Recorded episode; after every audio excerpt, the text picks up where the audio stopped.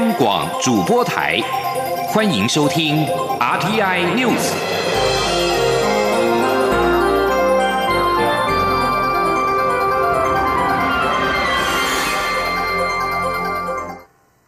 听众朋友您好，欢迎收听这节央广主播台提供给您的 RT News，我是张顺祥。蔡英文总统表态竞选连任，为二零二零大选揭开了序幕。民进党最快四月完成提名，而国民党则是有党主席吴敦义、新北市前市长朱立伦、立法院的前院长王金平争取参选。此外，台北市长柯文哲还有高雄市长韩国瑜也被视为是可能的人选，但两个人都没有表态。行政院的前院长张善政也考虑以无党籍来参选。尽管民进党主席卓荣泰强调。党章没有现任优先条款，但是党内有共识，力挺蔡英文总统竞选连任。外界预料党内应该没有挑战者。依照民进党的时程，蔡总统最快四月可以获得提名。而国民党的初选机制仍待协调，预定四月公告，五月登记，六月初选，七月在全国代表大会上通过提名。CNN 十九号刊登蔡英文总统的部分专访的内容，并且是以蔡总统表态竞选连任为题。总统府发言人张敦涵说明，蔡总统当时被问及对二零二零总统大选的想法时，表示任何现任总统都希望能够多做一点事，进一步实现政策目标。他当然也希望未来四年能够继续带领国家。请听央广记者欧阳梦平的报道。CNN 在十九号登出蔡英文总统的部分专访内容，并以蔡英文总统二零二零年将竞选连任为题。总统府发言人张敦涵十九号下午表示，蔡总统是在十八号接受 CNN 专访，主要是希望透过国际媒体为台湾发声。专访中主要谈及当前的国际局势，让世界知道台湾为什么重要，以及为何台湾的角色越来越重要。同时，向国际社会阐述两两岸关系及台湾在当中的关键角色，访谈中也提及总统的求学生涯以及参与政治的过程。张敦涵指出，在专访中，当主持人提及蔡总统对二零二零年总统大选的想法时，蔡总统表示，他当然希望能够继续带领台湾为国家做更多事。张敦涵说：“蔡总统是在本周一接受 CNN 的专访。”那在专访当，主持人有提及有总统对二零二零年大选想法的时候，畅总是表示说，任何现任的总统都会想为国家做更多的事情，那也会想要进一步实现相关的政策目标，这是很自然的事情。他当然也希望未来四年能够继续带领台湾完成。这项使命。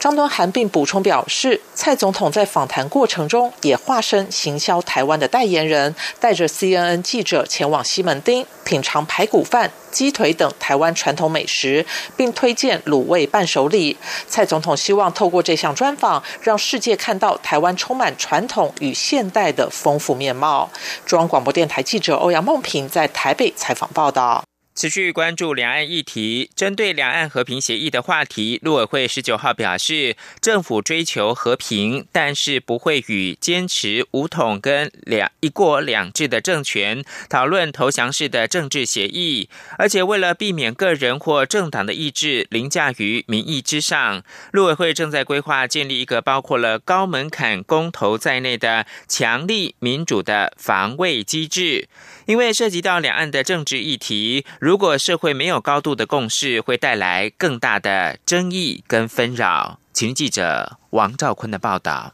政府打算修改两岸条例，处理两岸间的任何政治协议。陆委会表示，在北京当局不断强加一个中国原则、一国两制的政治框架于台湾的前提下，政府不主张签署任何消灭国家主权及台湾民主的政治性协议。陆委会指出，已规划建立一个强力的民主防卫机制，以避免任何政党执政将个人或政党意志凌驾在民意之上，以主权当作筹码，导致危害主权、伤害民主的不可逆结果。陆委会说，民主防卫机制会使用比公投法还高的门槛。凡是涉及政治议题的谈判，必须由行政院提出谈判计划，三分之二立委同意后才可谈判。行政院还可先举办不受公投法限制的咨询性公投。至于谈判后的政治性议题，立法院审议时应有四分之三的立委出席，四分之三同意，同意后公告，再进行全国性的公投，全国选举人数半数以上同意才能通过。东吴大学政治系助理教授左宜恩受访表示，现行两岸条例的监督力道确实不足。因此，增加国会或人民的监督是好事一件，但问题在于这种监督性质的法律内容要如何规范到不会让政府自己被绑手绑脚，以及国会或人民的监督要如何能落实执行。对于两岸签署协议要经过公投程序的讨论，佐伊恩指出，如果观察从军购、入联等至今举办过的各个公投，公投已不太具有实质意义。他说：“因为经过这几次的这些公投案，我们慢慢发觉到一件事情，就是公投过跟没过好像都没有差，对政府的施政是没有什么影响性。坦白说，没有什么，没有什么实质上意义啊。”此外，关于两岸和平协议，陆委会强调，两岸和平稳定发展是民进党政府一贯的主张，台湾也一直扮演稳定台海及区域和平的角色，但现阶段两岸要和平。就是中国大陆要放弃武力威胁，中共不放弃武力统一，再多的协议也没用。中央广播电台记者王兆坤台北采访报道。民进党将《两岸人民关系条例》修法列为优先法案，明定签订两岸和平协议前需要进行公投。国民党十九号表示，这是因人设事、针对性强烈的修法，比起规范和平协议更为迫切的是优先审查两岸协议的监督条例。而行政院长苏贞昌十九号在国会答询的时候表示，国民党党主席吴敦义之所以在近期不断的抛出两岸和平协议的话题，是为了争取党内初选提名。不过他认为呢，台湾民众必须要自觉，因为中国不仅是全世界对台湾最没有善意的国家之外，也始终没有放弃武力犯台。因此，他认为不能够跟对岸签署和平协议。民主进步党的发言人周江杰也表示，国民党不论是主席吴敦义、立法院的前院长王金平，都提出要跟中国签订和平协议，实质上就是投降协议，无疑是与虎谋皮。行政院将管制离退公务员到中国跟两岸签订和平协议，需要先公投等修法列为优先法案。外界解读是针对前总统马英九以及国民党主席吴敦义而来。吴敦义表示，政府突然要修法延长年限，当然就会有人质疑是不是刻意卡谁。吴敦义也说，他本来就可以去中国，为什么要提两岸和平协议？请听王维婷的报道。行政院将修改《两岸人民关系条例》，规定两岸和平协议签署前应交付公投。由于国民党主席吴敦义日前表示，当选后将依据《两岸条例》和对岸洽商和平协议，绿营解读这是吴敦义想要访问中国的通关密语。对此，吴敦义十九号表示，他本来就可以去中国，为什么还要提和平协议？这个是您想要去中国访问，或者是对不起哦，本来就可以去的，我为什么还要去？还要提什么和平？谢谢大家。我去中国大陆也有去过啊，两千零八年，当时是我是立法委员，是中国国民党的副主席兼秘书长。针对政院也将管制公务员附中的修法草案列为最优先法案，外界解读此举是针对即将解禁的前总统马英九和吴敦义。吴敦义表示，突然将管制的期限延长为十五年，当然会有人质疑是不是刻意卡谁。那现在他要突然间延长为十五年哈，当然很多人就会有很高度的质疑吧，是不是？刻意要去卡谁卡谁，这个东西追溯既往啊，这本来就是不符合正常的状况。吴敦义也表示，国家机密保护法不是不可以修，但是应该管制修法完成后才卸任的首长，不应该溯及既往。另外，传出吴敦义五二零之后将率领十五位县市长访问中国，吴敦义也否认传闻，表示不会有这种状况，也从未考虑过。中央广播电台记者王威婷采访报道。台北市长柯文哲日前对募兵制提出质疑，并且透露美方也抱持相同的看法。对此，国防部长严德发表示。募兵制是因应我们自己防卫的需要，展现自我防卫的决心。至于柯文哲说，若两岸战争，美方要求台湾至少要撑两天，严德发表示，这是柯文哲的个人意见，我们有能力、有信心守到最后。请记者刘玉秋的报道。台北市长柯文哲日前接连抛出对募兵制的质疑，认为喊台独却取消征兵制。柯文哲甚至质疑台湾对自己的国防不了解，募兵制的问题是美国老大哥的意见。对此，国防部长严德发十九号在立法院受访时表示，募兵制的政策是因应国防市政的需要，且经过专家专业研讨后的决定，采取精兵政策，展现自我防卫的决心，不与中共作准备竞赛，完全。是依照我们自己的需求与判断。所以各位是想四年的志愿役跟一年的义务役是哪一个是战力比较强？这答案非常清楚的。所以我们是依据我们自己防卫的需要，展现我们自己的防卫决心来走募兵制。不过，时代力量立委徐永平质询时则追问，柯文哲宣称美国国防部亚太安全事务首席副助理部长海大卫、美国在台协会 AIT 前主席莫健对募兵制也有意见，究竟是柯文哲有秘密管道，还是他假传圣旨？美方对台湾的募兵征兵到底有何看法？严德发答询时强调，自己的国家自己救，国军如何展现防卫能力最重要。严德发并说，美方是对台湾推募兵制表达关心，也有个别看法，但我方在与美方交流时，国防部都有说明为何推动募兵。至于柯文哲说两岸战争的话，美国要求台湾至少要撑两天。严德发说：“这是柯市长个人意见，美国并没有提出相关要求，我国军有信心守到最后一刻。因为这个没办法用一个量化的数字来表示我们到底可以。美国要求至少撑两天吗？所以我们就是。”有能力、有信心，走到最后。站在一旁被询的行政院长苏贞昌也力挺严德发，认为严德发作为主政国家防卫的部长，不把时间量化，但把决心讲清楚是对的。苏贞昌还说，部长用不着跟一个市长言辞交锋，就像已故英国首相丘吉尔曾说过的一番话，最适合现在的台湾。为了守护国家，站海上、站海滩、站街道，我们绝不投降。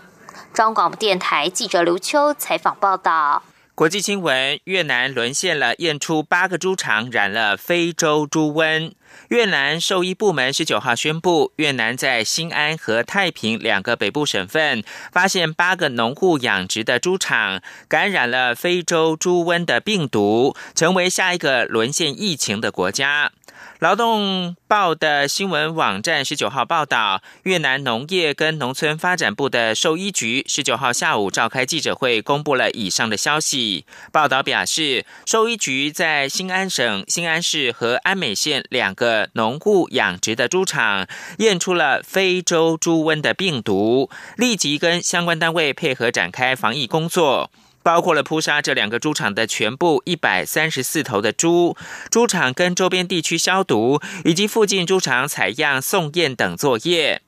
报道说，在两项送验的样本当中，一个样本呈现阴性结果，另一项还没有检验出来。报道说，兽医局也在太平省新河县六个农户养殖的猪场验出了非洲猪瘟的病毒，相关单位已经扑杀一共一百二十三头猪，并且立即展开类似的防疫工作。幸好附近猪场的所有样本送验之后都是呈现阴性的结果。同样跟健康有关的是，超过两百名消费者出现了食物中毒的症状，以及数十人送医救治之后，蒙古当局下令境内所有的肯德基餐厅暂停营业。首宗案例发生在本月初，一共十六个人在享用炸鸡专卖店肯德基的食品之后，出现了包括下痢、呕吐跟高烧等食物中毒的症状。蒙古首都乌兰巴托市大都会专业检验局表示，已经接获两百四十七个类似通报的案例，并且有四十二个人送医救治。检验局决定要勒令国内一共十一家肯德基餐厅暂停营业，同时调查这起食物中毒的原委。这十一家全都设在首都乌兰巴托市。初步调查发现，其中一家餐厅的三十五名员工没有经过彻底审核就让他们处理食物，当中多数人没有体检，这是违法的。餐厅也缺乏了内部的卫生管理。餐厅饮用水也发现了含有毒性强的克雷博士菌属，在一台汽水机也发现了微量的大肠杆菌，并且有四个人跟肯德基员工接触之后感染了会导致发烧跟腹泻的致褐氏菌。是阳光，像台湾之光穿透世界之窗；是阳光，像神鹰翅膀环绕地球飞翔。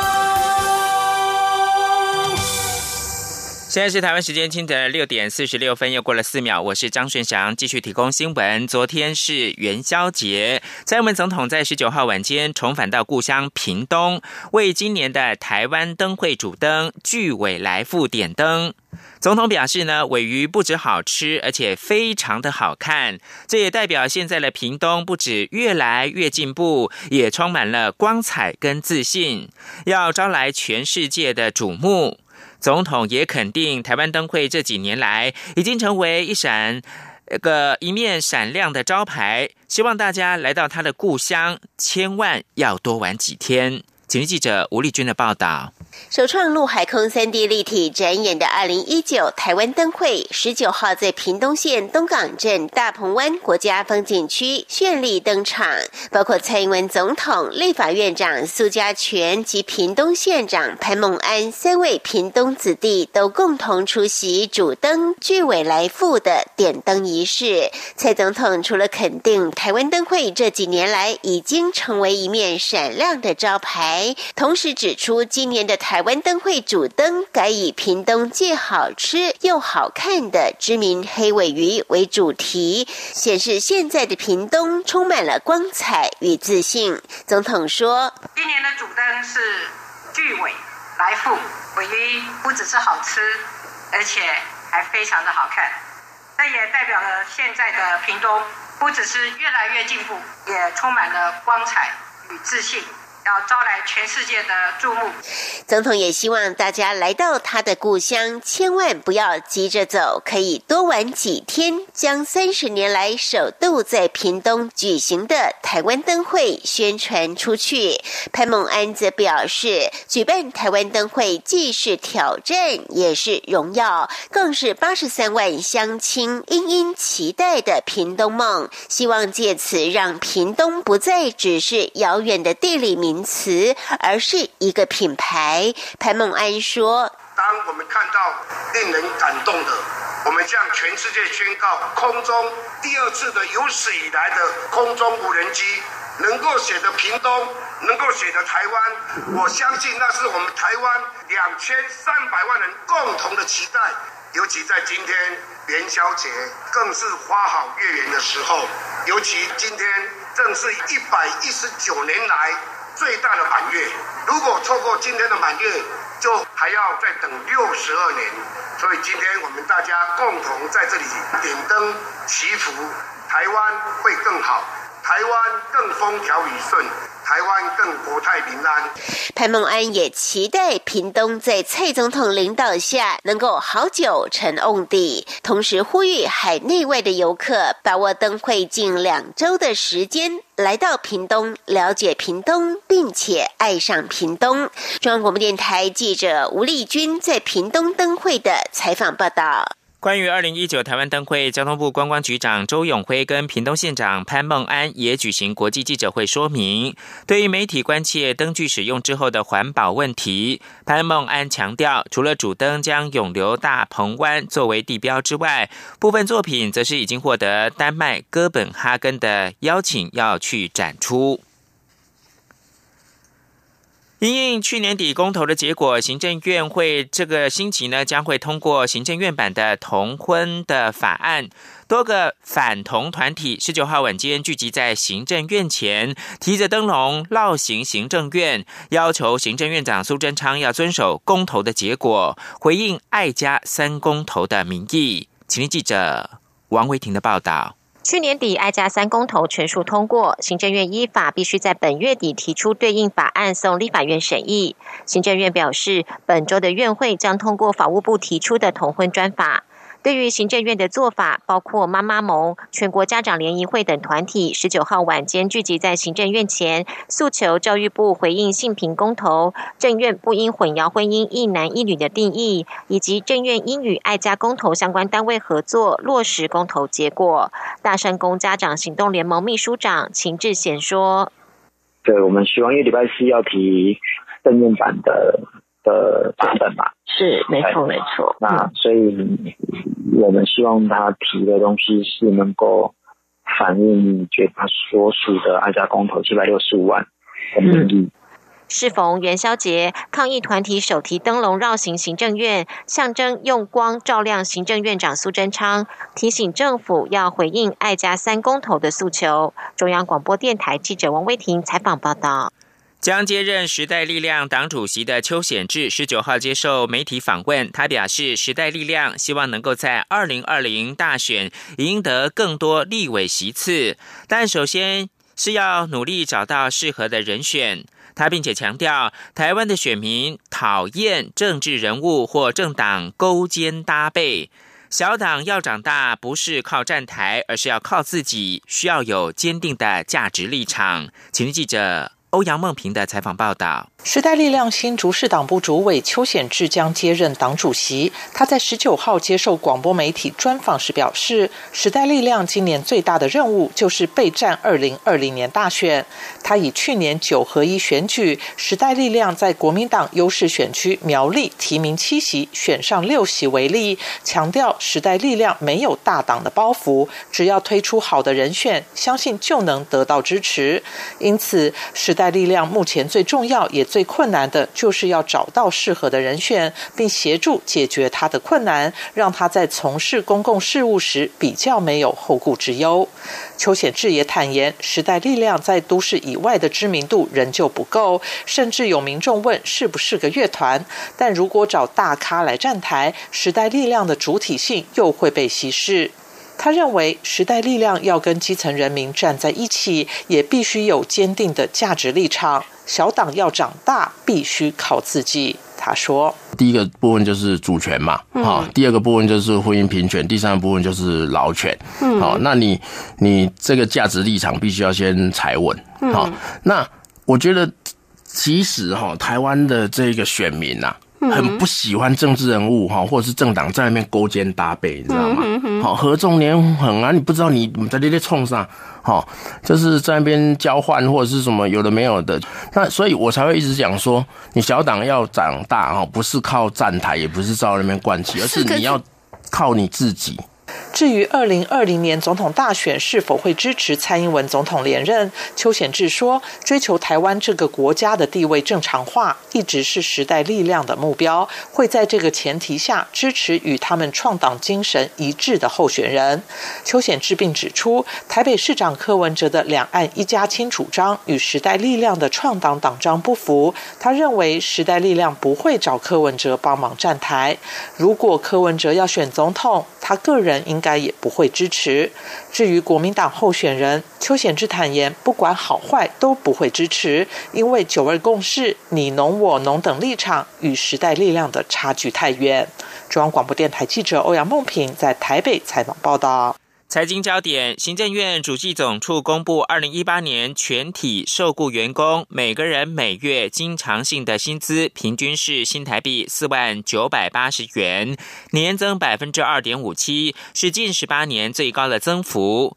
加计年终奖金之后的每人每月总薪资平均是五万一千九百五十七元，年增百分之三点九四。而各行各业当中，以电信业每人每月的总薪资平均是十万七百九十一元最高，羡煞了其他行业。记者杨文军的报道。主计总处十九号公布，二零一八年全体受雇员工每人每月经常性薪资平均为四万零九百八十元，较二零一七年增加百分之二点五七。加计年终奖金、加班费后的每月总薪资平均为五万一千九百五十七元，较上年增加百分之三点九四。主机总处分析，去年经常性薪资增幅创近十八年最高，主要与厂商调薪、发放奖金。及员工酬劳有关。不过，剔除物价因素后，实质经常性薪资为三万八千两百三十五元，年增百分之一点二，仍不及二零零一年的水准。